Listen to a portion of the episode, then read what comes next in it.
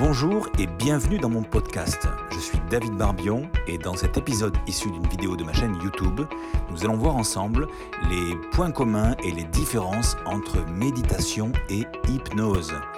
Allez, c'est parti. Bonjour, alors on me demande souvent comment choisir entre hypnose et méditation. Alors les deux sont excellents pour le cerveau, hein. dans, les deux cas vous serez gagnant, mais par contre bon, il y a des points communs et il y a des différences bien sûr.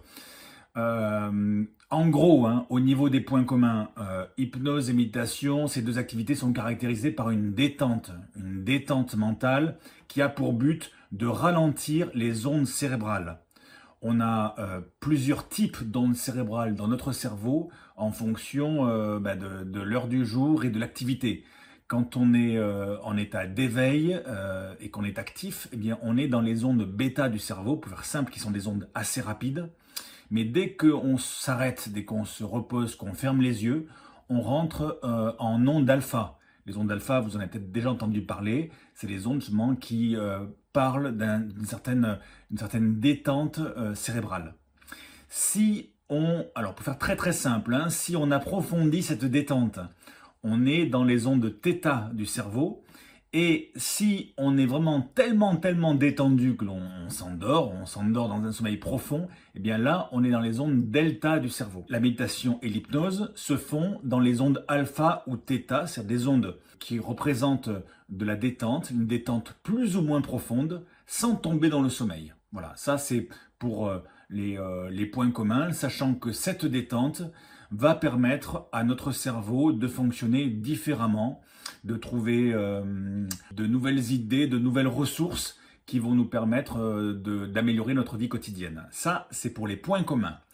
Et euh, pour les grandes différences entre hypnose et méditation, alors bien sûr, il y en a des tonnes de différences, mais pour faire simple, l'hypnose est plutôt, favorise plutôt la dissociation entre le conscient et l'inconscient. Dans notre cerveau, on a une partie consciente et on a une partie inconsciente qui échappe à notre, à notre volonté. Et, donc, euh, l'hypnose permet justement de, d'endormir un peu la partie consciente du cerveau pour mieux faire travailler la partie inconsciente et de là, eh bien, euh, trouver de nouvelles solutions. Alors que la méditation, elle, a pour but plutôt euh, de reposer le cerveau. C'est-à-dire, euh, euh, le but, c'est de mettre le cerveau sur off, d'arrêter de penser et de voir les choses un peu justement avec beaucoup plus de recul. Deux façons de travailler différentes. L'hypnose favorise plus le travail de l'inconscient dans le cerveau, alors que la méditation favorise plus le repos du cerveau.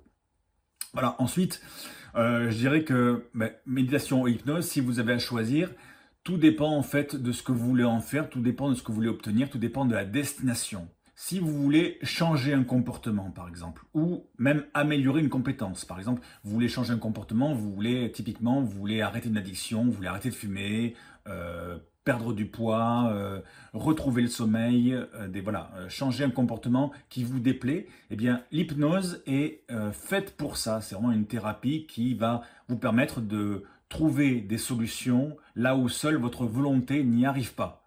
Donc encore une fois, vous pouvez changer un comportement qui vous déplaît avec l'hypnose où vous pouvez améliorer une compétence que vous avez, par exemple une compétence sportive, euh, la concentration, euh, etc. Vous pouvez améliorer pas mal de choses avec l'hypnose. La méditation, c'est plutôt euh, une activité plus, je dirais, moins ponctuelle que l'hypnose, plus régulière, plus quotidienne. Et la méditation, ça va avoir pour but en fait bien de, de développer en fait le bien-être au quotidien. C'est-à-dire que voilà, je vais prendre un temps tous les jours pour méditer, pour mettre mon cerveau euh, en pause. Et ce temps, eh bien, il va être, euh, favorable euh, pour mon bien-être dans la vie de tous les jours. Je prends souvent une métaphore pour, simplifier tout ça et pour que vous compreniez bien comment, comment l'utiliser selon moi encore une fois. c'est un peu comme quand vous allez chez le dentiste et que vous avez une carie. Eh bien, le dentiste, dans son cabinet, va soigner votre carie, va, faire un amalgame et faire tout ce qu'il faut pour que vous n'ayez plus mal. Ça, ça va être le boulot de dentiste. Et ça, ça pourrait représenter l'hypnose, c'est-à-dire un travail ponctuel pour trouver des solutions. Mais par contre, le dentiste, il va vous dire aussi, bien, si vous ne voulez plus avoir de caries à l'avenir, eh bien, il faut faire un travail de fond, il faut vous brosser les dents au moins deux fois par jour, voire trois, hein, mais au moins deux fois par jour. Et ça, ce travail de fond, ça sera plus la méditation, c'est-à-dire une hygiène mentale au quotidien. Donc voilà, selon moi, l'hypnose, pour résumer le résumé, c'est pour euh, améliorer une compétence que vous avez déjà ou supprimer un comportement qui vous déplaît. Et c'est une, une action ponctuelle sur une ou quelques séances. Alors que la méditation, c'est un travail au quotidien, c'est une hygiène du cerveau où on va prendre quelques minutes tous les jours pour aller de mieux en mieux. Voilà. Et l'hygiène, on le sait, c'est un petit peu tous les jours. Voilà, j'espère que cette explication vous a satisfait. Je vous dis à bientôt pour une prochaine vidéo.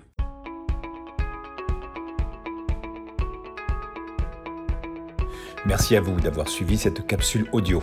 Si ça vous a plu, eh bien faites-le savoir, partagez, likez. Et si vous voulez profiter de mes cadeaux 100% offerts pour vous, cliquez juste sur le lien magique en description. Allez, je vous dis à bientôt.